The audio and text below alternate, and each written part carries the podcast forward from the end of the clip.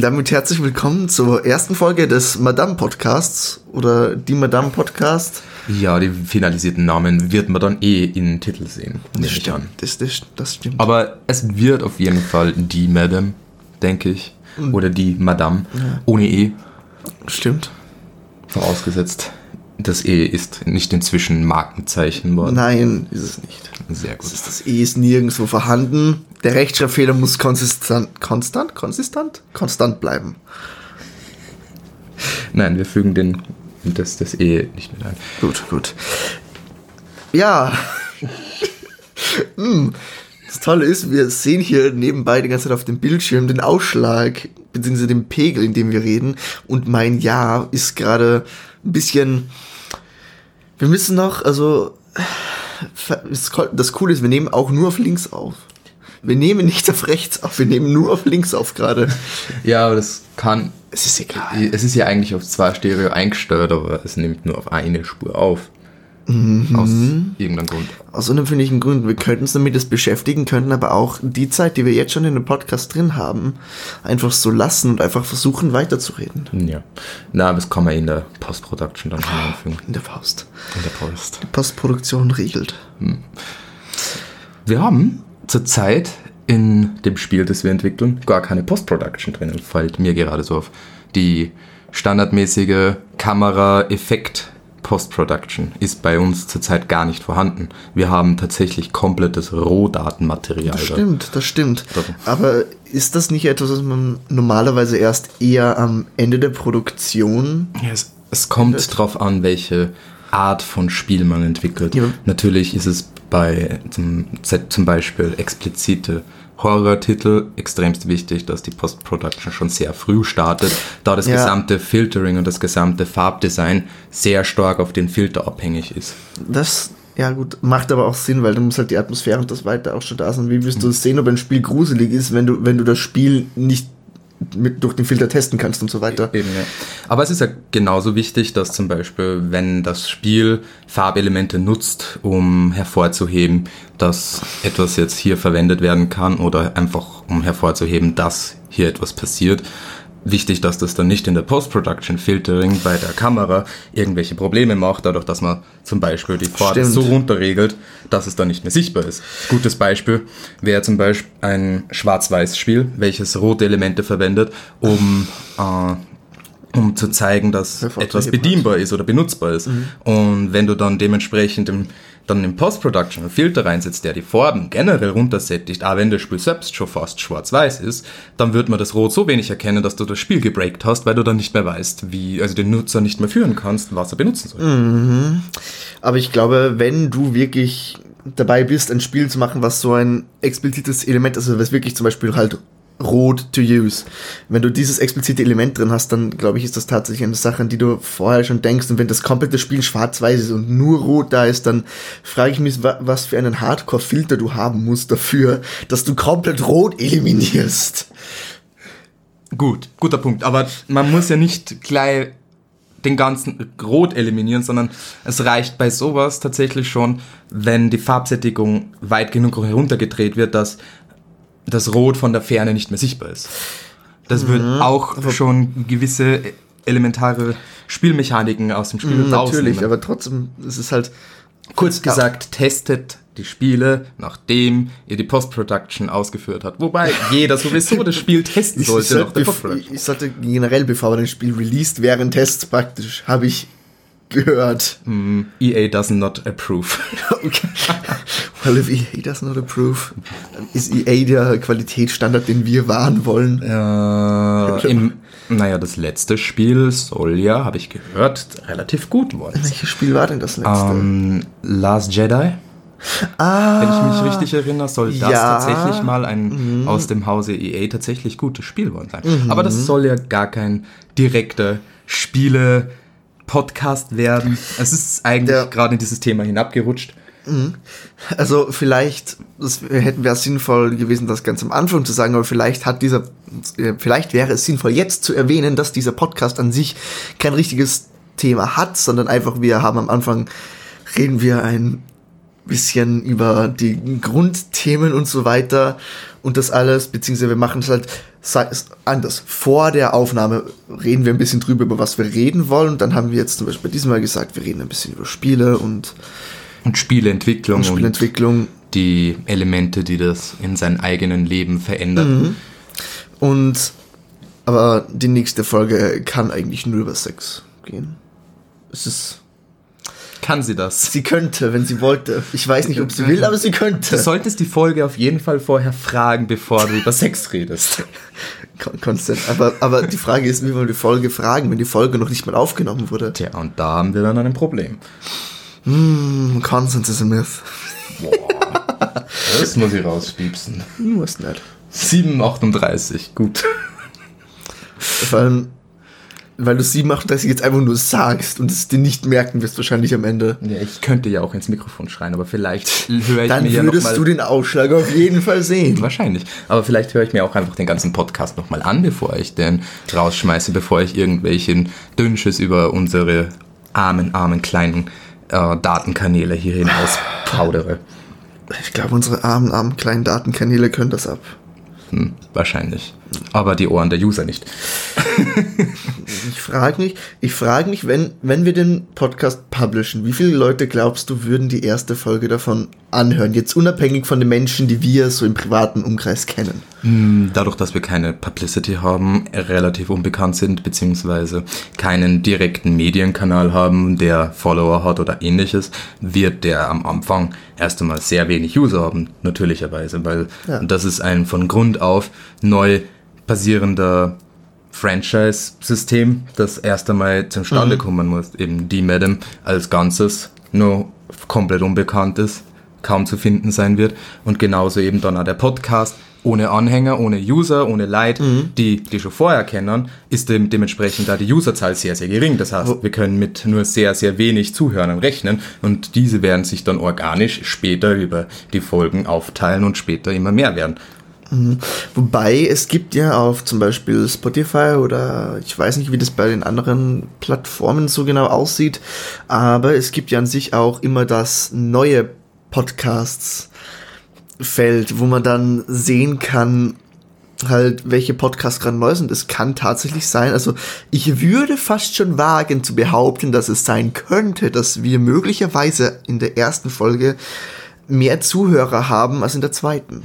Mm, das, ich, ich denke, da ist der heilige Algorithmus, der, der bestimmt, welche Publicity wird der ersten Folge tatsächlich erreichen. Mhm. Vor allem komplett ohne Thematik, äh, einfach drauf los, ist äh, nicht für jeden etwas, aber mhm. für viele Leute vielleicht schon. Vielleicht geht mhm. es einfach nur viele Leute ja, darüber von anderen Leuten, die über verschiedene Thematiken und eben äh, Weltbilder haben, einfach ein bisschen Content zu hören. Ja, wenn, wenn ich mir mal die Podcasts nämlich, also die Podcasts, die ich höre, sind alle Podcasts, die komplett random sind, wo die Leute nicht mal mit einem Thema oder sowas am Anfang zu reden haben, sondern einfach wirklich einsteigen mit einem, ja, wie war dein Tag heute so und wie war deine Woche, was ein bisschen blöd ist, weil wir wissen eh schon alles übereinander. Wir sollten weniger miteinander reden. das aber, ist, das aber, ist die aber. Lösung. Aber ähm, meine Podcasts, die ich höre, und gerade ein bisschen schamlose Werbung für diese Podcasts machen, äh, Cortex von Relay FM und Hello Internet, ein Klassiker. diese sind auch komplett random aufgebaut, aber die Personen sind so interessant in ihrem Lebensstil, weil der so speziell ist im Gegensatz zu anderen Personen, dass es sich tatsächlich lohnt, diese Personen einfach anzuhören, wie sie über den Alltag reden und andere äh, Quirks, wenn man so will. Mhm. Wobei das bei uns dann tatsächlich auch interessant werden könnte, weil ich, ich, ich denke, dass über den Podcast unsere zwei Charakteristiken, also unsere zwei starken charakteristischen Gegengrundsätze zueinander früher oder später auf jeden Fall positiv hineinspielen, weil man dann die Person kennenlernen kann in einem Blickwinkel, wie sie normalerweise nicht sichtbar ist und äh, dann dieser Unterschied zwischen zwei Personen, die miteinander reden, wird ja immer stärker, je mehr diese Podcasts werden mhm. und je, je, mehr da zustande kommt. Und man, man, lernt sich ja auch nicht nur gegenseitig kennen, sondern in diesem Fall lernt ja auch der User uns kennen. Mhm. Vor allem, was ich auch sehr interessant finde, das ist, glaube ich, die einzige po über Pod Pod Podcast ist die einzige Kommunikationsform, wo man dann halt wirklich den User nicht sieht. Also die Leute, die uns jetzt nicht privat kennen, wissen nicht, wie wir aussehen. Wir wissen nicht, wie unsere Zuschauer aussehen. Das ist normalerweise, wenn man sich irgendwelche YouTube-Kanäle und oder Fernsehproduktionen und so weiter anschaut, ist das ja eben nicht der Fall. Apropos normalerweise. Wir sind jetzt schon ungefähr 10 Minuten in dem Podcast drinnen und haben immer noch nicht unsere Namen vorgestellt. Dementsprechend möchte ich jetzt kurz einmal den Xaver vorstellen. Ja, guten Tag. Ich bin Xaver und ich stelle Maika vor. Maika, ja, genau. ist auch schön wie durcheinander. Wir haben angefangen mit einer kurzen Rede über Videospielproduktion und Filter, sind dann dazu gekommen, was wir überhaupt in diesem Podcast machen wollen und jetzt stellen wir uns vor. Wie wär's, wenn wir den Podcast einfach rückwärts abspielen? Ja, man könnte ja tatsächlich den Podcast rückwärts abspielen, aber dann wäre es ja ein, eher ein satanisches Ritual als irgendwas anderes. Es würde sich zumindest danach anhören. Vielleicht, wenn ich dazu noch irgendeinen Track schreibe, so komplett so Fusion Jazz mäßig. Ein Fusion Jazz mit rückwärts abgespielten Podcast. Wie lange geht dieser Fusion Jazz? Fusion Jazz kann sich lange ziehen. Kennst du von Soundgarden das Lied 665? 665. Nein, und ich denke, hier werde ich jetzt gleich einmal zerpflückt, sowohl von dir wie auch von der User. Ich weiß nicht, das ist Sound, Soundgarden kennt man eigentlich für Black Hole Sun und das war's. Aber, ja, aber 665. Das kenne ich tatsächlich. uh, Habe ich sogar nein. gehört, ja. 665 ist ein sehr tolles Lied, weil das komplette Lied basiert darauf, dass sie, sie wollten sich halt über die komplette 666 satanische, Ritual, satanische Rituale und so weiter Thematik lustig machen und haben dann halt einfach rückwärts, also Sound-Samples rückwärts genommen, in denen sie nicht Satan huldigen, sondern Santa Claus. Oh. Heißt, es, es gibt halt legit, wenn man das rückwärts, also den Song, in dem sie Rückwärts-Samples drin sind, andersrum abspielt, dann hört man einfach I love you, Santa Baby. Und so Sachen, was einfach großartig ist. Und ist so in der Art, nur in sehr viel länger, könnten wir das bei dieser Folge auch machen. Hm, ich weiß da, nicht, ob das in das Podcast durchgeht. Hm, bei dem muss, muss ich dann aber auch wieder dazu sagen, dass ja äh, tatsächlich der Satanismus oft falsch komplett dargestellt wird, weil sie ja im tatsächlichen Satanismus zumindest nach der neuesten satanischen Bibel ja keine Opferungen oder ähnliches existieren und der, das, dieser ganze Hokuspokus einfach von Medien und vor allem von Hollywood sehr missbraucht wird. Aber ja. es natürlich ist jetzt, ist jetzt, wenn man jetzt de, den Unterschied nimmt zwischen einem äh, Hollywood-Satanisten, welcher irgendwelche Jungfrauen mit irgendwelchen äh, Ziegen auf irgendwelche Bäume opfert, ist das natürlich deutlich spannender als eine Person, die äh, irgendwo daheim ein Buch liest und äh, dieses Buch handelt dann hauptsächlich von äh, Selbstliebe und Selbststärke. Was davon ist interessanter? Weil man auch sagen muss, dass ich glaube, dass was man bei uns im Satanismus beziehungsweise unter Satanismus im Allgemeingebrauch versteht, geht eigentlich eher in Richtung von der Idee des Antichristen.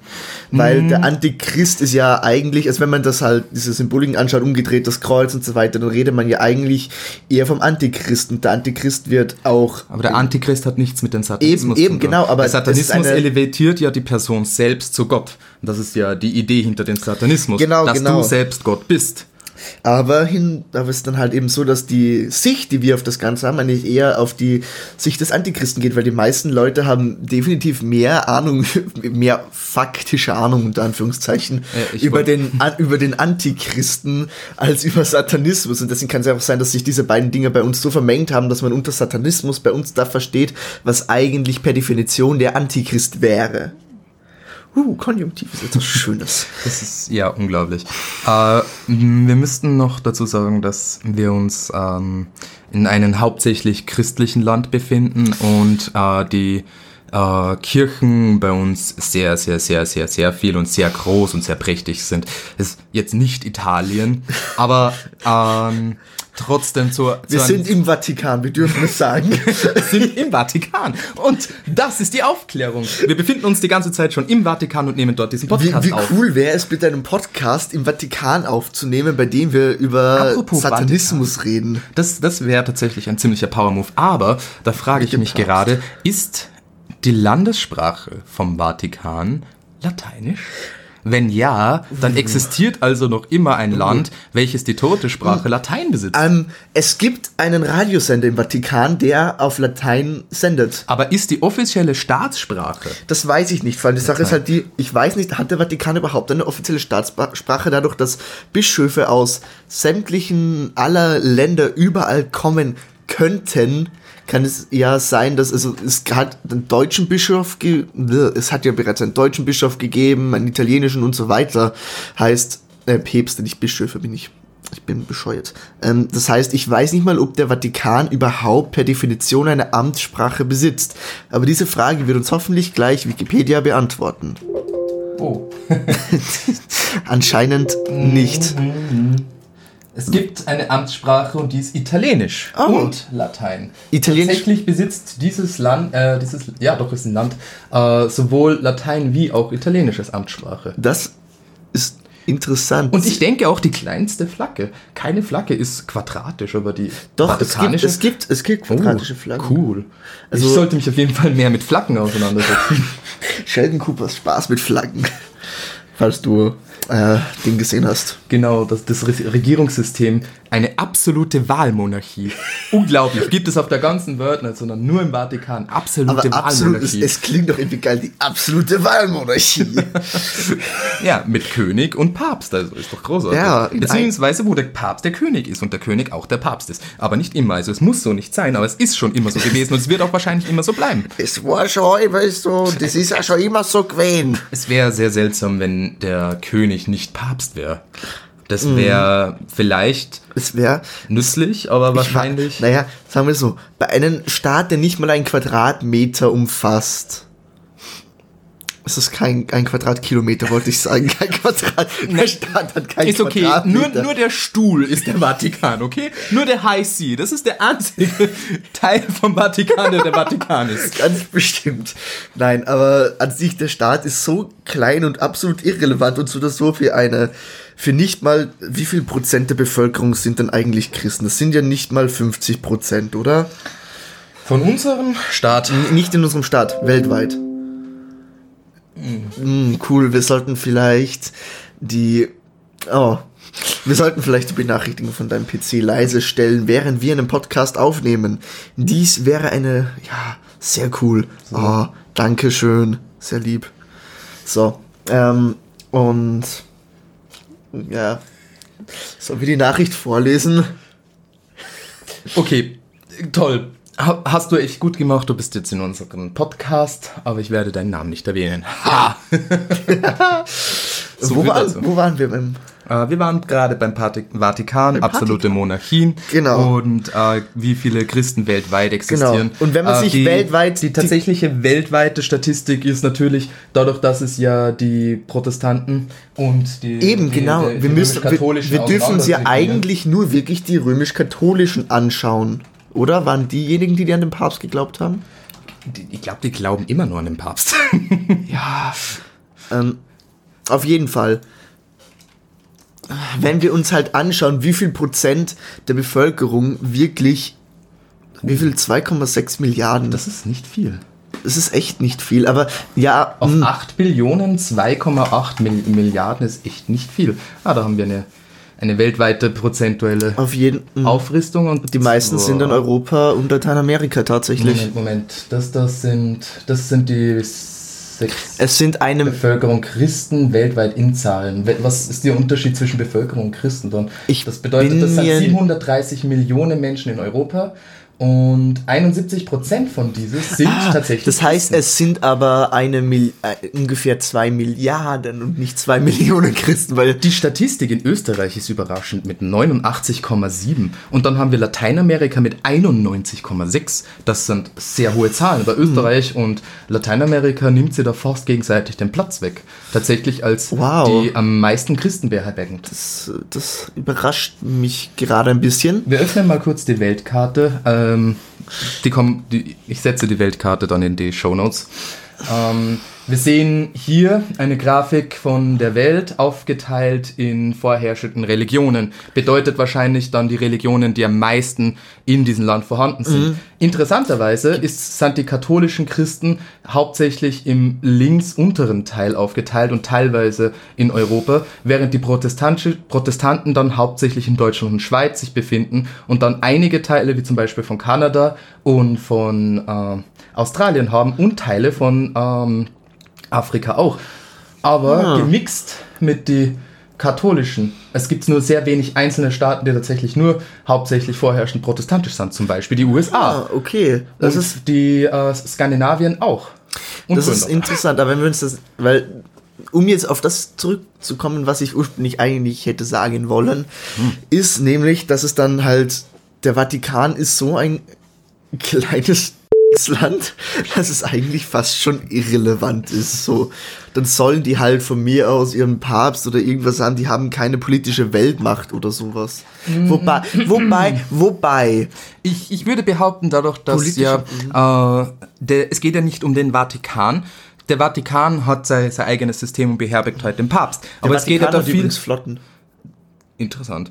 es geht aber hauptsächlich ja darum, dass eben dann diese eine ikonische Figur, eben der Papst als der oberste Bischof von alle auf dem High See für äh, die ganze Religion spricht und eben halt äh, die oberste mhm. Figur ist, weil es gibt ja das gesamte Rängesystem von äh, äh, Pfarrer zu, zu Bischof, zu Kardinal, zu äh, eben Papst dann und das reiht ja alles untereinander auf. Das ist ein komplettes hierarchisches System. Mhm. Und äh, eben über alle steht dann eben der Papst, der dann halt die bestimmt, wie die Kirche weiter agiert und ob sie agiert oder was sie macht. Natürlich werden nicht jede Entscheidungen dem Papst überlassen, Natürlich. weil kleine Entscheidungen einfach zu unwichtig sind, als sie ständig dem Papst zu übergeben. Das, da würde sie dann wahrscheinlich ein Kardinal, wenn es eine wichtige Angelegenheit ist und wenn es eine regionale, unwichtige äh, Sache ist, dann wahrscheinlich ein Bischof drum kümmern. Ja, Wobei ein Kardinal und ein Bischof dasselbe sind.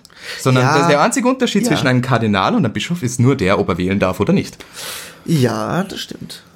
Ähm, jetzt habe ich vergessen, was ich gerade eben sagen wollte. Genau, zur Erklärung, was der High See ist. Der High See ist der Thron, auf dem der Papst sitzt. Sitzt der König dann auch auf dem High See? Ah, natürlich, nachdem der König und der Papst dasselbe sind. Ja, aber nicht immer, aber theoretisch dasselbe sein, also auf jeden wenn Fall es, sind. Wenn es Während der High See ja eigentlich eine, der CEO von genau. Vatikan ist als eine incorporated Person, in der Hinsicht der Vatikan GmbH könnte durchaus existieren, beziehungsweise existiert tatsächlich. Wow. Also nicht als GmbH. Es ist keine geschützte, es ist keine geschützte Werkstatt. Ja, eh, aber trotzdem an sich ist es ja so, dass also der Vatikan ist ja nicht irgendwie im Besitz des Papstes oder sowas, sondern der Vatikan ist eigentlich im Besitz eines Stuhles, der High See heißt.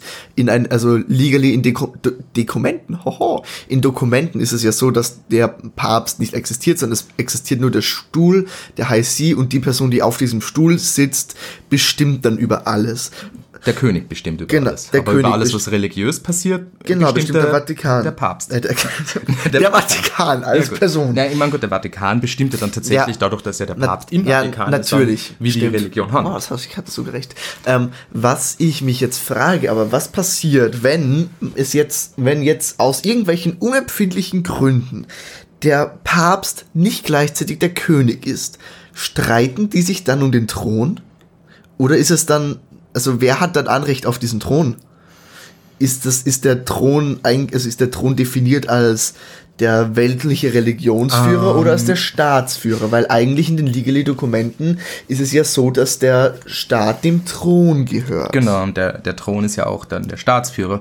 Ähm, aber es sitzen, es gibt ja für jeden Kardinal einen eigenen Stuhl. Und ja. der höchste Kardinal ist eben der Papst und dieser hat, sitzt auf dem High See. Dadurch sitzt nicht der König auf dem High See, sondern der Papst. Das heißt, wenn der König und der Papst nicht dasselbe wären, dann würde der König nicht auf dem High See sitzen. Aber gleichzeitig. Sondern in der Bank, weiß ich nicht. Oder auf der Bank. Oder, oder unter der einer, Bank. Oder in der Bank, auf einer Bank, unter der Bank. Das wäre auch schön. Aber ist es ja nicht so, wenn, wenn es ja heißt, dass der High See ist ja, dem gehört ja der Vatikan. Das heißt, in dem Moment, in dem der Papst dann auf dem High See drauf sitzt, weil er ja als, als religiöser Führer auf dem Ding drauf sitzen muss, ist er dann, wird er dann automatisch nicht dadurch dann irgendwie zum König? Ist es, an, okay, naja, Da, dazu, andererseits du müssen, dazu müssten wir Research betreiben, wie genau der König im Vatikan definiert ist. wobei andererseits, du sitzt sich ja auch nicht auf den Sessel von deinem Chef und bist dann der Chef der Firma. Doch sicher, natürlich. Genauso funktioniert das. so. Einfach Dominanz zeigen, sich hinsetzen, Füße auf den Tisch. So, ich bin jetzt der Besitzer und Inhaber dieser Firma. Bitte gib mir das Ganz Geld. ehrlich, ich glaube, in manchen Firmen könnte das wirklich so funktionieren, dass der Chef dann sagt, ja, okay, wenn du das machen willst, dann machst du das jetzt. Ich begebe mich jetzt mal so ein bisschen davon, weil ganz ehrlich, Dreistigkeit kommt in unserer Welt leider doch sehr oft sehr weit. Ist es tatsächlich leider? Ich würde schon sagen, weil Dreistigkeit meistens wenig mit Fairness zu tun hat. müsste Dreistigkeit ist einfach Personen, die Selbstbewusstsein haben, können dreist sein. Personen, die kein Selbstbewusstsein haben, sind meistens nicht dreist. Gut, gut. Das würde bedeuten, beziehungsweise es ist ja auch eigentlich so, dass die selbstbewussten Personen in der Welt gewinnen. Eben. Was unfair ist, aber solange wir in einem kapitalistischen Staatsform leben, wird da nichts anderes übrig bleiben, als dass genau dieses System weiter so arbeitet. Wir kennen aber auch nicht einfach direkt auf irgendwelche anderen Systeme, ohne dass die Welt irgendwie auf ein anderes System sofort umsetzt. Bedeutet, Kommunismus funktioniert aber weltweit nur. der Äh, Ko- der Ko- wenn, nur wenn die gesamte Welt zusammenarbeitet und die gesamte Welt kommunistisch ist, das wäre der einzige Faktor, wo tatsächlich Kommunismus wahrscheinlich funktionieren Wobei, könnte. wenn man sich aus Deutschland Sarah Wagenknecht anschaut, die sagt, sie, ne, sie, sie hat gesagt, der Kapitalismus ist tatsächlich in einer Demokratie zu überwinden.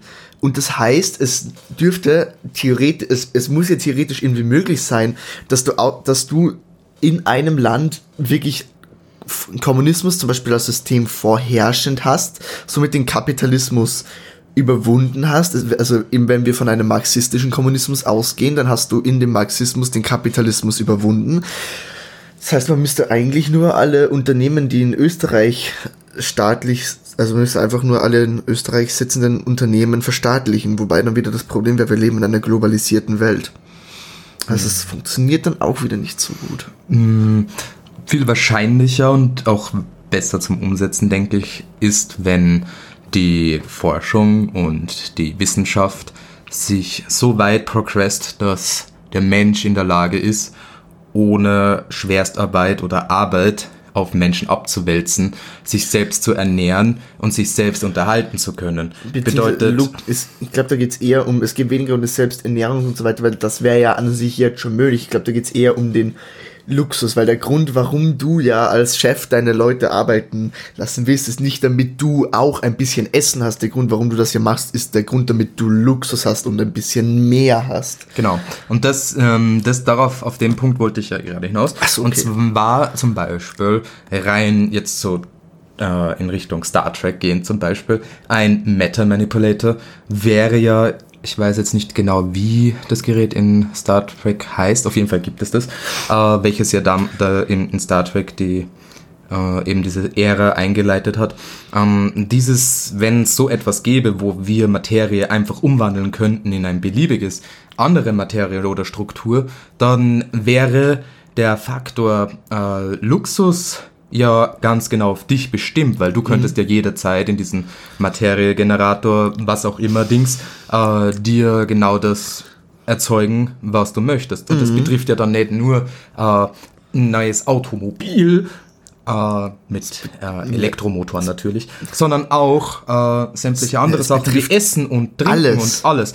Einzige Problematik ist, dass dieses Ding wahrscheinlich sehr, sehr, sehr viel Strom benötigen würde. Mhm. Bedeutet, die ganze Welt würde ab diesem Zeitpunkt dann auf eine extreme Energiekrise, was wir sowieso hinlaufen schon, Naja, zufahren. die Sache ist halt die, das Ganze li- ließe sich, also je nachdem, wie effizient jetzt unsere Speichermöglichkeiten für Energie wären und mit erneuerbaren Energien das ganze System und so weiter, könnte es ja auch tatsächlich sein, dass wir diese Energiekrise, dass wir knapp an ihr vorbeischlittern und es schaffen, dass wir der Energiekrise einfach ausweichen, je nachdem, wie halt, wie gut auch unsere Forschung ist. Hm, vorausgesetzt, die Wissenschaft schafft es hinterherzukommen mit dem Bedarf an Stromspeicherung. Äh, interessant wäre es, wenn wir, Kinder. wenn wir in der Lage wären, Strom tatsächlich in großen Mengen auf lange Frist zu speichern. Eben, eben. Das sind zum Beispiel, es gibt, ah, ich weiß nicht mal, wie genau die Prozentzahl, aber es gibt das Konzept davon, dass wenn du, wenn du sagst, ungefähr jedes zweite Haus hat eine Solaranlage und Photovoltaik auf dem Dach, dann und das ganze System wäre halt vernetzt weltweit, dann könnte man, wenn man die Speicherkapazitäten dazu hätte, das so viel wie möglich zu speichern, bräuchte man danach keine, zumindest mit unserem aktuellen Energiebedarf, keine andere Energiequelle mehr. Hm, interessant. Ich denke auch, dass ähm, die Idee, an einen Ort viel Strom zu speichern und dann von dort wegzuliefern, äh, keine gute Idee ist, sondern die Distribution müsste viel größer sein. Dass ein, ein Transformator äh, Energie äh, zu irgendeinem Speichermedium umwandelt und das für jeden Haushalt. Mhm. Neben der Photovoltaikanlage Wenn, natürlich. Oder wir machen, oder vom Prinzip her einfach so, dass jedes Haus an sich besitzt die Photovoltaikanlage und den Speicher. Eben, und, die, und alle Häuser ja, sind vernetzt miteinander. Es geht, es geht ja darum, dass halt dann auch der Speicher überall gleich aufgeladen wird und dadurch die, genau. die Speichermenge überall verteilt gleichmäßig ist. verteilt ist und somit das auch gleichmäßig dann, abgebaut werden kann. Das müsste aber auch bedeuten, dass eben die, die Menschen dann äh, sagen würden, ja, es ist okay, dass der Strom über unsere Grenze läuft, ohne dass jemand dafür Zoll mhm. zahlt. Bedeutet, ja. dass, der, dass, der, dass der Staat da nicht hergehen dürfte und verlangen dürfte, dass nach jedem Kilowatt, dass du so und so viel das, dazu zahlst, der über stimmt. die Grenze geht. Das stimmt. Weil, weil dann müsste der Strom komplett frei überall hinlaufen mhm. dürfen. Aber die, die andere Problematik ist, wie viel Geld du benötigst, alleine dafür, dass du dieses ganze System aufrechterhaltst, weil du überall Kabel hast, die du die ganze Zeit warten musst. Mhm. Wobei es gibt auch Möglichkeiten, bereits jetzt Strom ohne Kabel zu übertragen. Diese, die ja, aber der Verlust ist zu hoch. Ja, eben, der, der Verlust ist zwar noch zu hoch, aber es gibt in korrigiere mich, wenn ich falsch liege, aber soweit ich mich erinnern kann, gibt es in Japan eine kleine Testsiedlung für dieses ganze Pro äh, für das ganze Prozedere, wo es bereits möglich ist. Der Verbrauch ist zwar um einiges höher beim Strom als noch hier bei uns, aber er ist tatsächlich schon sehr weit, wo es dann wirklich eine komplette Siedlung nur davon lebt, also nur von Geräten lebt, die keinen direkt angeschlossenen Strom haben, sondern wo halt quasi das Haus unter Strom steht. Und du schaust mich jetzt so entsetzt an. Das, aber das, das, das klingt jetzt erst einmal richtig Es fatal. klingt, ja, aber da, Strom, da, ganz ehrlich, du kannst, wenn du eine fucking Zaun, wenn du einen Zaun angreifst und da halt am Boden stehst mit Gummistiefeln oder so, dann hat's dir ja auch nichts an. Ja, so. weil der Strom ja dann nicht durch dich durchfließen würde ja, weil eben. du zu hohen Widerstand hast. Eben. Aber ähm, die Problematik da wäre ja, dass der Strom ja offensichtlicherweise nicht mehr über ein Medium wie zum Beispiel Metall oder so ähnlich mhm. äh, durchlaufen würde, sondern eben wahrscheinlich in Wellenform, obwohl ist er sowieso in Wellenform, durch die Luft. Ja.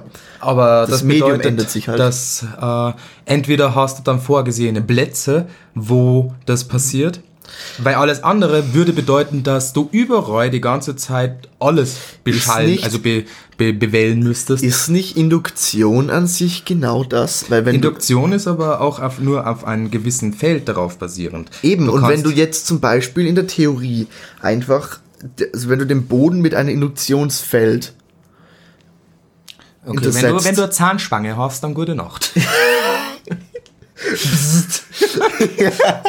Keine okay. gute Idee, okay. eine Induktionsplatte in dein ganzen Zimmer unten hinzubauen. Mir, mir, mir ist gerade eine Sache eingefallen. Meine Schwester hatte ja eine Zeit lang so eine wunderschöne Rausnehmen-Zahnspange und die hat sie mal auf den Herd gelegt.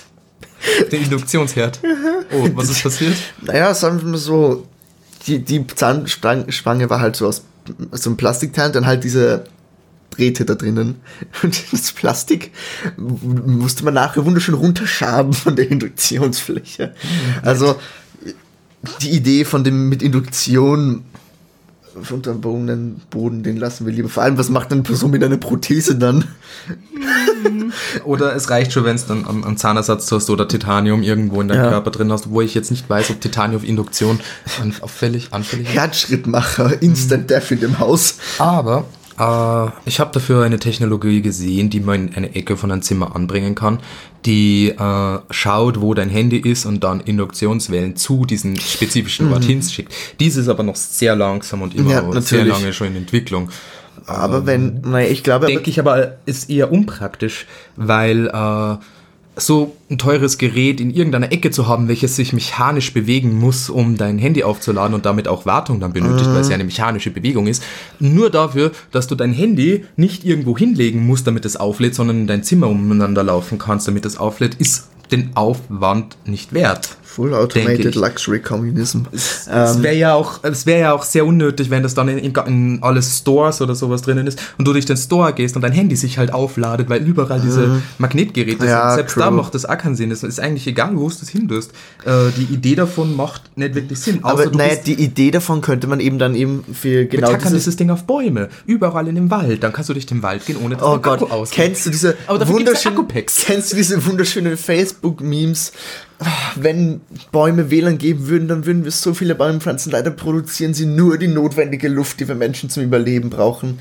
Dieses möchte gern Facebook, viel gut Ding, wo dann wieder geschimpft wird über das böse WLAN und die Umwelt ist uns ja so wichtig, dabei machen diese Menschen nichts für die Umwelt.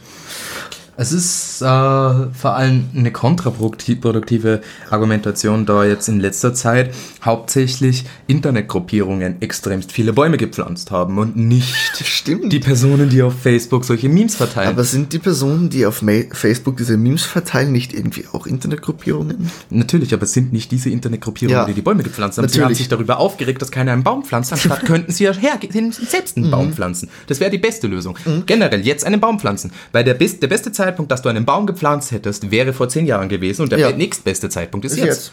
Ja. Easy. Bedeutet, ihr geht jetzt bitte erst einmal alle einen Baum pflanzen. Er muss nicht groß sein und es reicht, wenn er in einer Topfpflanze ist und dann später einen aussetzt oder so, oder im Wald Allah lässt wie euren letzten Hund. Aber genau das ist nämlich der Knackpunkt. Es wird keiner tun. Weil die Leute tendieren dazu, sich zuerst Über Probleme darüber zu echauffieren. echauffieren, so wie wir jetzt, und danach nichts dagegen zu tun, so Maike? wie wir jetzt. Sobald wir einen Garten haben, wird ein Baum gepflanzt. Sobald wir einen Garten haben. Und das ist e mir ist das übrigens egal, ob dieser Garten danach noch weiter uns gehört oder nicht. Ich pflanze da einen Baum rein. Ja, das ist eh okay. Wir können da einen Baum einpflanzen und dann, wenn der Vermieter den weghaben würde, dann so einen selbst wegtun. Sehr gut. Also das heißt, wir haben jetzt schon mal einen weiteren Schritt. Wir haben Planung gemacht. Wir haben einen Baum geplant. Wir wissen nur noch nicht, wohin und wie der Garten ausschaut oder wo wir dann wohnen werden. Aber wir wissen, dass da ein Baum hinkommt. Sehr cool. Vielleicht. der kümmerst du dir. Das ist kein Problem. Bäume, Bäume brauchen nicht viel Pflege. Ach doch, da musst du jeden Tag hingehen und den umarmen und dann ein bisschen gießen und dann ein bisschen streicheln. Nee, das macht Chris. Der, der ist auf die Waldorf gegangen, nicht ich. Oh, bitte hör es sich den Podcast an, das wäre so schön. Die armen Waldorfschüler, das kannst du jetzt nicht bringen. Ich weiß, ich weiß. Na, Aber das Waldorf-Konzept ist übrigens ein ziemlich cooles Konzept. Nicht für jeden was wahrscheinlich, aber das die, die Idee von, ähm, von aufgeteilten Einheiten, die explizit auf eine Thematik gehen, anstatt alle Thematiken gleichzeitig zu Natürlich, vom Lernkonzept her ist Waldorfpädagogik was ziemlich cool ist. Das Problem, das ich mit der Waldorfpädagogik habe, ist die Personen, die sie anstellen. Weil du, um an einer Waldorf zu unterrichten, ich könnte legit jetzt zu Waldorf hingehen und fragen, ob sie einen Percussion-Lehrer brauchen. Ich habe keine pädagogische Ausbildung, keine musikalische abgeschlossene Ausbildung und könnte da Lehrer sein. Das ist das Problem, das ich bei dem Ganzen habe. Theoretisch könnte da jeder hingehen und das natürlich, wenn du kein Liegt- Englisch kannst und das und hingehst und Englisch, dann fällt es denen auf. Liegt es daran, da, weil die eine private Schule sind? Ja. Und damit staatlich nicht kontrolliert werden? Genau. Aber warum ist es dann überhaupt legitim, dass die Schulzeit darin angerechnet wird, wenn sie nicht staatlich kontrolliert wird? Weil es einfach trotzdem eine Ausbildung an der Schule ist und außerdem gibt es ja trotzdem Prüfungen. Du, wenn du auf der Mal Waldorf maturierst, dann maturierst du ja auch. Und man hat halt bei dem Waldorf-Konzept nach der Zeit gesehen, die Leute, die da rauskommen, sind nicht irgendwie ganz komische Kinder, die dann Bäume umarmen, sondern sind actually einfach ganz normale Leute, die halt zwar auf eine andere Art und Weise gelernt haben, aber immer noch auf die, glei- an das gleiche Wissen kommen. Beziehungsweise in manchen Teilbereichen, die eben nicht in allen auf das gleiche Wissen kommen. Zum Beispiel, wenn man sich jetzt das anschaut, wenn man eine Person vergleicht, die auf einer staatlichen Schule zum Beispiel Russisch gelernt hat und auf einer Waldorfschule, dann ist es oft so, dass die Leute an einer Waldorfschule das Russisch besser gelernt haben. Also es ist halt einfach so, dass der Staat das anscheinend dann anerkennt, beziehungsweise halt, wahrscheinlich muss man da irgendwelche Prüfungen machen. Ich Wir denk- bräuchten jetzt Chris. Ich, de ich denke, dass tatsächlich das gerade bei Sprachen äh, Phasenlernen deutlich effektiver sein könnte. So jetzt zwei Monate lang nur eine Sprache zu lernen, klingt zwar fad, ist es wahrscheinlich auch für Leute, die nicht linguistisch begabt sind, äh, aber wahrscheinlich das Effektivste, was du tun kannst. Generell Weil gerade Sprache Lernen. bedeutet ja ständig wiederholen, wiederholen, wiederholen. Im Gegensatz zu einem anderen Fach wie Mathematik oder so, wo es auch viel mit Wiederholen zu tun hat, aber äh, eine andere Form vom Wiederholen als bei der Sprache. Mm, Ich denke tatsächlich aber, dass dieses phasenweise Wiederholensystem nicht, also nicht nur bei Sprache, sondern auch, ich, ich, ich wage es zu behaupten, dass es in allen Bereichen sinnvoll sei, da man so halt einfach Sachen intensiviert. So kann man wirklich jede Frage, die ein Schüler hat, klären, wenn man sich mit einem Thema intensiv beschäftigt, für Wochen lang durchgehend, dann kann man dieses Thema danach auch wenigstens vergisst es nicht so schnell, wie noch wenn man zum Beispiel, wie es jetzt bei mir in der Schule war, sitzt man da halt da, da in Mathe, versteht in der Stunde nichts, dann schreibt man, dann sagt man, ja, okay, das frage ich nächste Stunde, nächste Stunde, dann hat man es dann schon vergessen, dann fragt keiner was, dann geht es einfach weiter und obwohl das Thema vergessen wurde, dass man es nochmal genau anspricht. Mhm, Ich habe es mir da einfacher im Leben gemacht. Ich habe die Schule einfach sofort abgebrochen, nachdem ich bemerkt habe, dass ich arbeiten besser kann als Schule gehen. Und es hat sich sehr gelohnt für mich tatsächlich. mein, mein Standpunkt könnte nicht besser sein als jetzt. Ich denke tatsächlich, ich würde jetzt schlechter dastehen, wenn ich mich mühselig durch irgendein Studium, ein Informatikstudium, durchgewälzt hätte, als die Lehre zu machen. Weil es bedeutet, ich verdiene jetzt seit ungefähr äh, acht Jahren schon Geld, während die Mitschüler von damals bis heute noch keinen Cent verdient haben. Das heißt, allein das ist schon irrsinnig viel wert. Und ich verdiene jetzt deutlich besser als eben die Leute, die, die dort studiert haben. Das ist sau interessant zu beobachten. Mm, Naja, die Sache ist halt die, manches, für manche Sachen brauchst du Berufserfahren. Das ist zum Beispiel das Problem, das wir bei Lehrern ganz oft haben. Der Grund, warum wir so viele schlechte Lehrer haben, ist, weil Lehrer teilweise in ihrem letzten Jahr ihr erstes Praktikum machen und dann irgendwie draufkommen, hm, irgendwie taugt mir Lehrer sein nicht, aber jetzt mache ich die, jetzt habe ich die Ausbildung schon fast fertig, dann mache ich das weiter. Wir müssen halt einfach das ist, ich finde die Trennung von Theorieunterricht und Praxisunterricht immer so blöd. Das gehört eigentlich alles vollkommen zusammen. Du kannst zum Beispiel Mathematik und Werkunterricht vor allem in der Unterstufe und Volksschule und so weiter super vereinen. Duales Schulsystem, googelt es. Ja, was für ein Stuhlsystem haben wir? Ein Stuhlsystem. Also meiner hat auf jeden Fall mal fünf Rollen. Nein, sechs sogar. Deiner hat keine Rollen. Siehst du? Mein, deine Jetzt hättest du gern Rollen, aber ich habe die Rollen. Aber ich könnte dir was. Ich bin- du kannst mir ja etwas geben für diese Rollen. Ich bin mit meinem Stuhl aber tatsächlich sehr zufrieden, weil den habe ich für nichts von der Straße bekommen. und dafür habe ich kein Geld ausgeben müssen und er ist tatsächlich sehr bequem. Er sieht zwar nicht gerade mehr so schön aus, aber er ist violett. Ich bin zufrieden damit. Aber jetzt nochmal, um zurückzukommen zu den eigentlichen Punkt. Äh, gerade, gerade Praxis oder beziehungsweise noch ein bisschen zurück auf die Lehrer, äh, wollte ich jetzt noch kurz die, den Halbbeamtenstatus ansprechen, weil dies ist dann der nächste Punkt. Ich meine, das zählt jetzt hier nur mehr auf ganz alte Lehrer, weil die neichen Lehrer kriegen diesen Status nicht mehr. Aber davor war es nicht möglich, einen schlechten Lehrer zu feuern. Es war nicht möglich. Dieser hat einen Halbbeamtenstatus gehabt, welcher einfach ihm die Möglichkeit gibt, in der Schule so lange zu bleiben, wie er möchte, auch wenn er ein schlechter Lehrer Ja, ist. unser alter Ethiklehrer, von dem möchte ich schon öfters erzählt, der, den haben wir auch nicht rausgekriegt. Wir haben Unterrichtsprotokolle geführt in fünf verschiedenen Klassen, wo jedes Mal drin stand, ja, er war 20 Minuten zu spät, hat uns in Ethik nur irgendeinen Film gezeigt und hat dann mit uns nichts drüber reden. Keiner war aufmerksam und so weiter. Selbst die Direktorin ist irgendwann mal reingekommen und hat gesagt, hey, bitte, das geht so nicht. Und dann hat er halt gefragt, was? Sie hat auf die Tafel bzw. auf den Beamer gezeigt und hat gesagt, das, du kannst deinen Ethikunterricht nur mit irgendwelchen Filmen nicht abhalten. Das ist eine Sache. Das hatte damals im Studium diesen Film Elisabeth zeigen können. Der Lehrer ist mit über 60, möchte ich bitte anmerken. Und das ist einfach eine Tatsache, so, dass den Lehrer, den kriegen wir nicht weg. Ke keiner will den haben. Die Direktorin will ihn nicht haben. Selbst der Landesschulrat hat gesagt, der soll aus dem System raus. Aber es geht einfach nicht. Es ist einfach nicht möglich, diesen Lehrer zu feuern, weil er das Anrecht hat, diesen Unterricht abzuhalten. Ja, und der unterrichtet ja nicht nur an unserer Schule, sondern auch an vielen, vielen anderen. Der unterrichtet in mehreren Schulen. Ja. Interessant. Er ist ja ursprünglich ausgebildeter Religionslehrer, hat sich aber dann den Religionsunterricht abgeschrieben und hat dann den, eine Weiterbildung für den Ethikunterricht, der damals neu war, gemacht. Also den Schulversuch, den wir seit 20 Jahren haben. Das ist auch cool, dass unser Ethikunterricht eigentlich nur ein Schulversuch seit 20 Jahren ist. Auf jeden Fall haben wir dann halt, also der hat halt damals dann diese Fortbildung zum Ganzen gemacht und seitdem ist der nichts weiter als Ethiklehrer. Und wenn du nur ein Fach unterrichtest, das zweimal die Woche stattfindet, dann reicht eine Schule nicht, um dein Pensum voll zu bekommen, dann musst du an mehreren sein. Hm, Bedeutet aber, er hat eine gewisse, ähm, gewisse Stundenzahl trotzdem noch zu erreichen.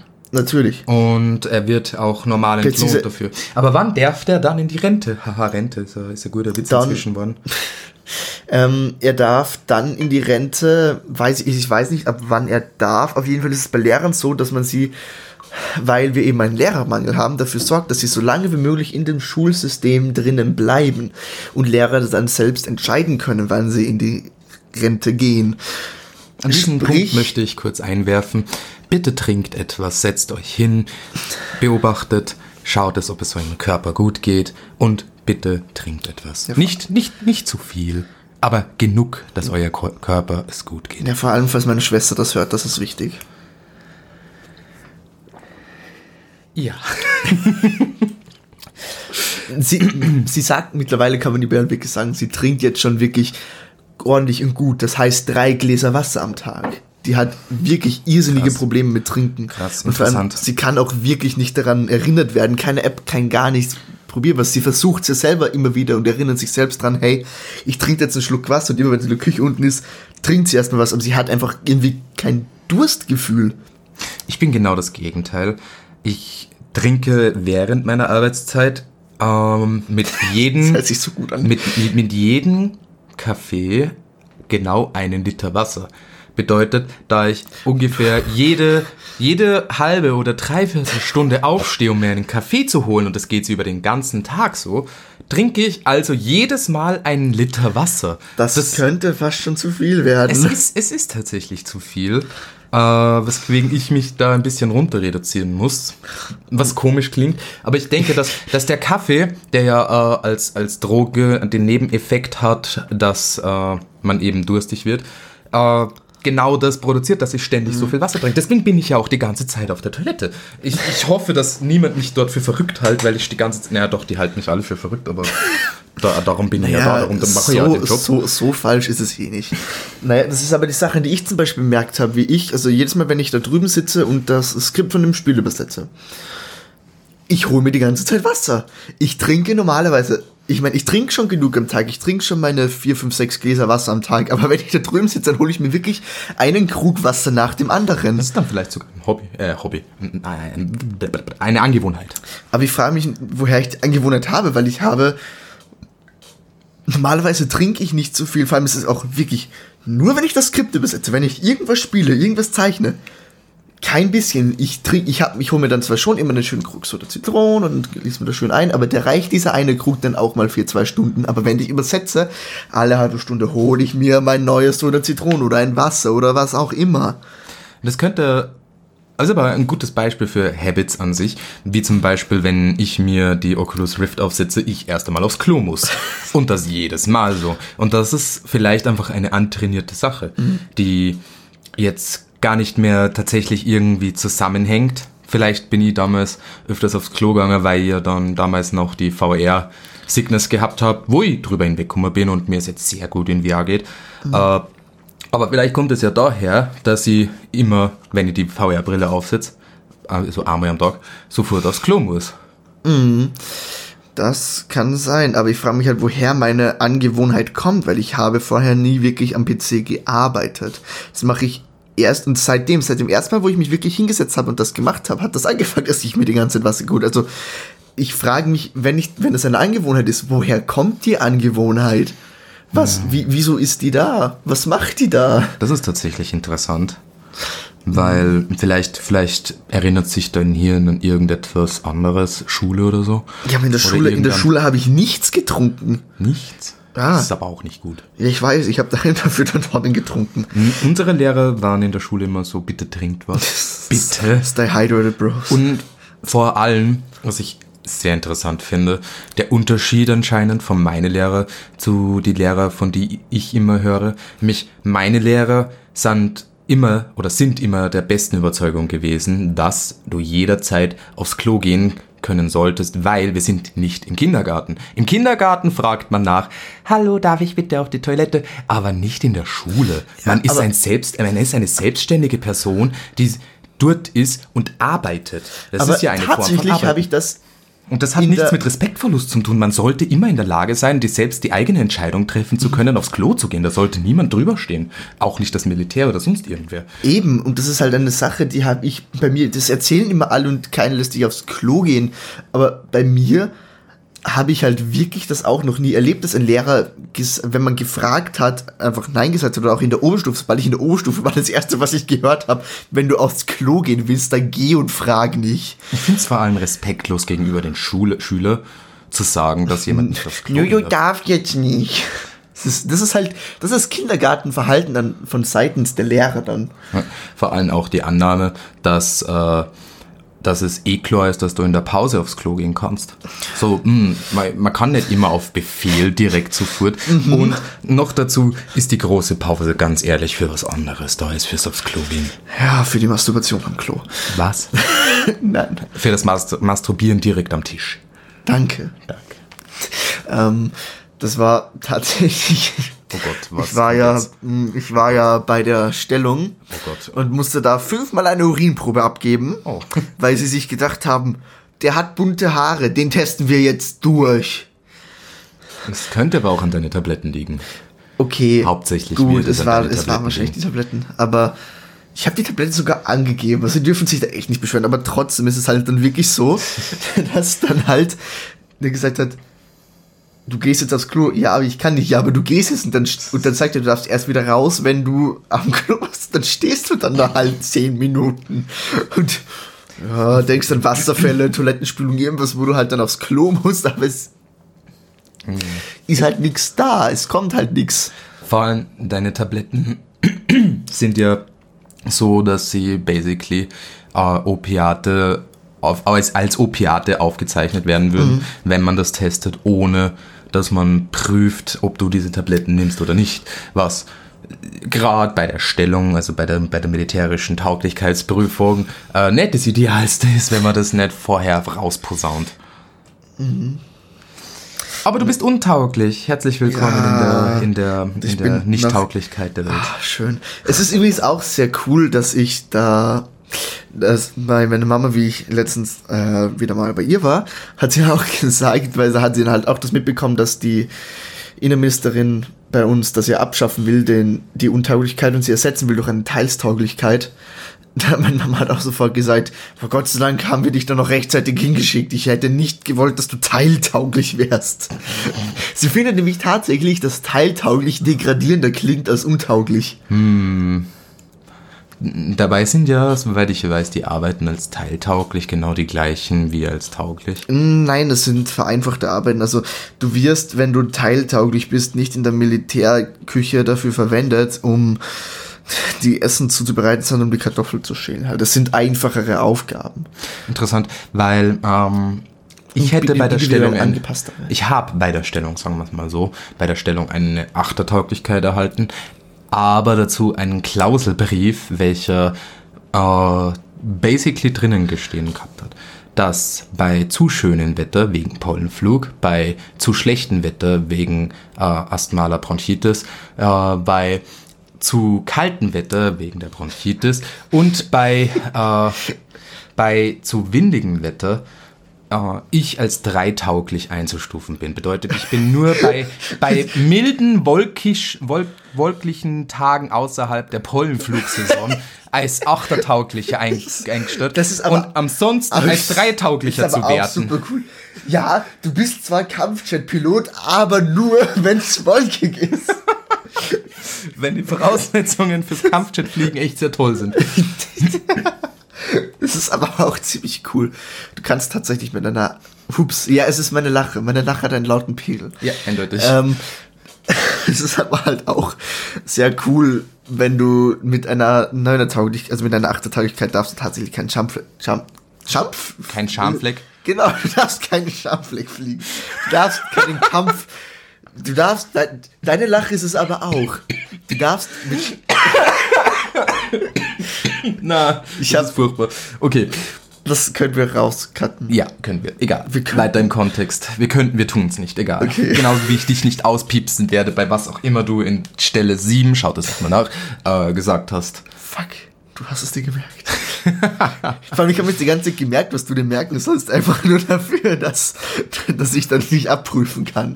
Okay, ähm, auf jeden Fall, du darfst dir mit deiner Aktetauglichkeit keinen Kampf, Kampf, Chat, schwieriges du, Wort. Du dürftest es erst mit 9. Genau, Aber mit 8 dürfte ich alles andere machen. Das Eben. heißt, ich hätte vielleicht interessante Sachen machen dürfen, habe mich aber dann so oder so für den Zivildienst entschieden. In der EDV-Abteilung beim Roten Kreuz war sehr interessant, war eine Erfahrung, wo ich kennengelernt habe dürfen, wie Zivildiener in einer Hotline von äh, Roten Kreuz-Mitarbeitern behandelt wird. Die Antwort ist sehr, sehr schlecht. Du bist das Letzte. Und zwar wirklich das Letzte. Es ist, es ist in Hierarchie abs- aufgebaut, das System. Ja, aber es ist halt absolut ekelhaft, diese Leid am Telefon, wie sie mit dir umspringen. Du bist ja basically kein Mensch mehr für die am Telefon. Weil erstens, du bist nicht da, zweitens, du bist eh nur Zivildiener, drittens, du bist am Telefon, viertens, du hast ein Problem, welches du nicht lösen kannst, weil meistens das Problem, sie selbst verursacht, also selbst sind. Und vor allem die Sache ist halt die, sie wissen ganz genau, du bist doch neun Monate weg und wirst eh nicht wiederkommen, weil die Leute, die dann wirklich wieder zum roten, das, keiner, der beim Roten Kreuz als Zivildienst ist, beziehungsweise die wenigsten, nehme ich mal an, kommen dann wieder. Die Leute, die actually sich dafür interessieren, sind dann zum Beispiel Menschen, die dann aber vorher da schon sind und dann vorher auch da schon bekannt sind. Aber es wäre doch viel besser, wenn man das Rote Kreuz, wenn, wenn man den Zivildienst einfach so gestaltet, dass es tatsächlich äh, vielleicht sogar positive Erfahrungen bringt, weil dann doch viel mehr Leid in die freiwillige Arbeit eingehen. Das ist doch viel, viel geschickter, du behandelst die Zivildiener. Gut, aber das sind so viele Leute, die du alle erklären musst, dass es viel geschickter ist, du behandelst diese Leute gut, damit sie ja bleiben. Das würden die aber nicht verstehen und würden vielleicht sogar fürchten, dass sie ersetzt werden und, und, und. Aber es wäre doch eigentlich im Sinne des Managements deutlich geschickter, die Zivildiener Ja. sehr positiv zu behandeln, um sie bei sich zu halten. Aber sie bekommen jedes Jahr Tausende an Zivildienern und es mangelt ihnen nicht an Es Arbeitskräften. mangelt ihnen nicht, das ist korrekt. Ja. Außerdem, äh, der Fraß dort ist absolut. Nein. Äh, mir, mir, mir kommt schon wieder auf, wenn ihr daran denkt, dieses Mikrowellen-Fraßzeug von dieser ach so tollen Firma. Und du isst Fertignudeln vor allem, deine, deine, deine Ansprüche sind nicht mal so hoch. Ja, meine Ansprüche sind, dass etwas, was tiefgefroren ist, nicht noch einmal aufgetaut, tiefgefroren, aufgetaut, irgendwo äh, in irgendeiner Ecke verstaut und dann wieder eingefroren zu, äh, werden zu lassen, das dann Ganze zu mir zu liefern und mir als Essen vorzugeben. Was? Das geht nicht. Du Das kannst froh sein, dass ich koche. ja, ähm, ist ja auch eine Zumutung. Ja. Und das gleiche Essen kriegen unsere Rentner. Lustigerweise beim Militär ist es voll cool, weil das Militär ist halt voll schlau. Die bieten allen, wo sie sagen, wo man, wo du siehst, die haben zum Beispiel eine ausgeschlossene Kochabbildung oder sowas, die sagen denen basically, hey, wenn du einen Job machen willst bei uns, der eigentlich sogar ziemlich cool ist, dann komm zu uns in die Küche, weil da ist der Umgangston, in der Militärküche ist der Umgangston, soweit ich das jetzt nämlich mitbekommen habe, nicht so harsch wie in einer normalen Küche. Also ist der Umgangston net, netter und das Essen beim Militär dafür, dass es auf Massen ausgelegtes Essen war, es war wirklich gut. Es hat wirklich gut geschmeckt. Und das ist interessant. Ich kann mich erinnern, ich habe dort auch gegessen in der Stellung. Aber ich, also es war so im- unimpressive, dass es nicht mehr war. Bei Essensthematiken, da bist du besser drin, das dir zu merken. Ich bin da eher so. Hm. Es war halt, es war, es war wirklich gut. Also man merkt, halt, dass sie, die, dass sie sich die ganzen Leute aus dem äh, Gastronomiebereich schnappen und schauen, dass die da ihr, Essen machen. Vor allem, das ist halt auch eine Sache, die müssten eigentlich nie wirklich in so groß viel Köche anstellen. Die können sich einfach die ganzen Leute schnappen. Das ist aber dasselbe auch beim Roten Kreuz Ja, eben. in der EDV, weil äh, die schauen ja auch nach, hat der die Person irgendwelche äh, Qualifikationen. Vorqualifikationen für einen EDV-Bereich und dann nehmen sie ja den EDV-Bereich. Ja, das stimmt. Und ich glaube, wir sollten schon langsam zu Ende kommen. Ja, jetzt haben wir jetzt die eine Stundenmarke geknapp, gekappt. Oh, sehr, sehr, sehr, vor sehr, sehr kurzem erst überhaupt. Also, wir sagen jetzt erst eine Minute und eine Stunde. drin. Genau, wobei, Wobei äh, wir den der Anfang, vielleicht wegschneiden. Der, der Anfang, Den Anfang der Anfang kommt zum Ende. Ja, den, den Anfang schneiden wir als Outtake ans Ende. Genau, das macht Sinn. Mit den anderen Outtakes. mit den anderen Outtakes. Na, wunderbar. ja, super. Äh, hat, hat mich echt gefreut, dass Mich ich da mit dir heute sitzen habe. Bekommen wir das wöchentlich hin? Zum wöchentlichen Ende.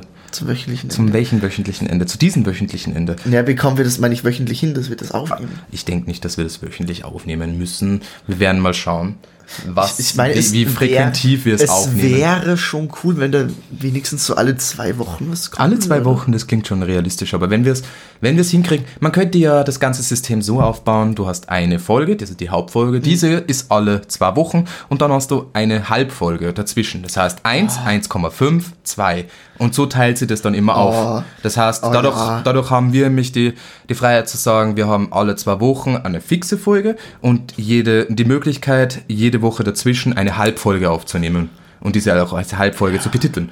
Wäre auch mal was Neues, weil diese Halbfolge könnte sich dann ja tatsächlich um eine Thematik zum Beispiel oder so kümmern. Wir sind vom Vatikan zum Ja, Militär gekommen. Das ist, das ist ja jetzt unser Hauptpodcast. Ja. Dieser behandelt ja kein Thema, sondern ist ja tatsächlich einfach Frage nur ist, wie- zwei Personen reden miteinander. die Frage ist, wie gut wir dabei sind, bei einem Thema zu bleiben, weil unsere Begriffe. ja, aber genau das wäre ja gut, das zu probieren und zu testen. Ja, wir okay.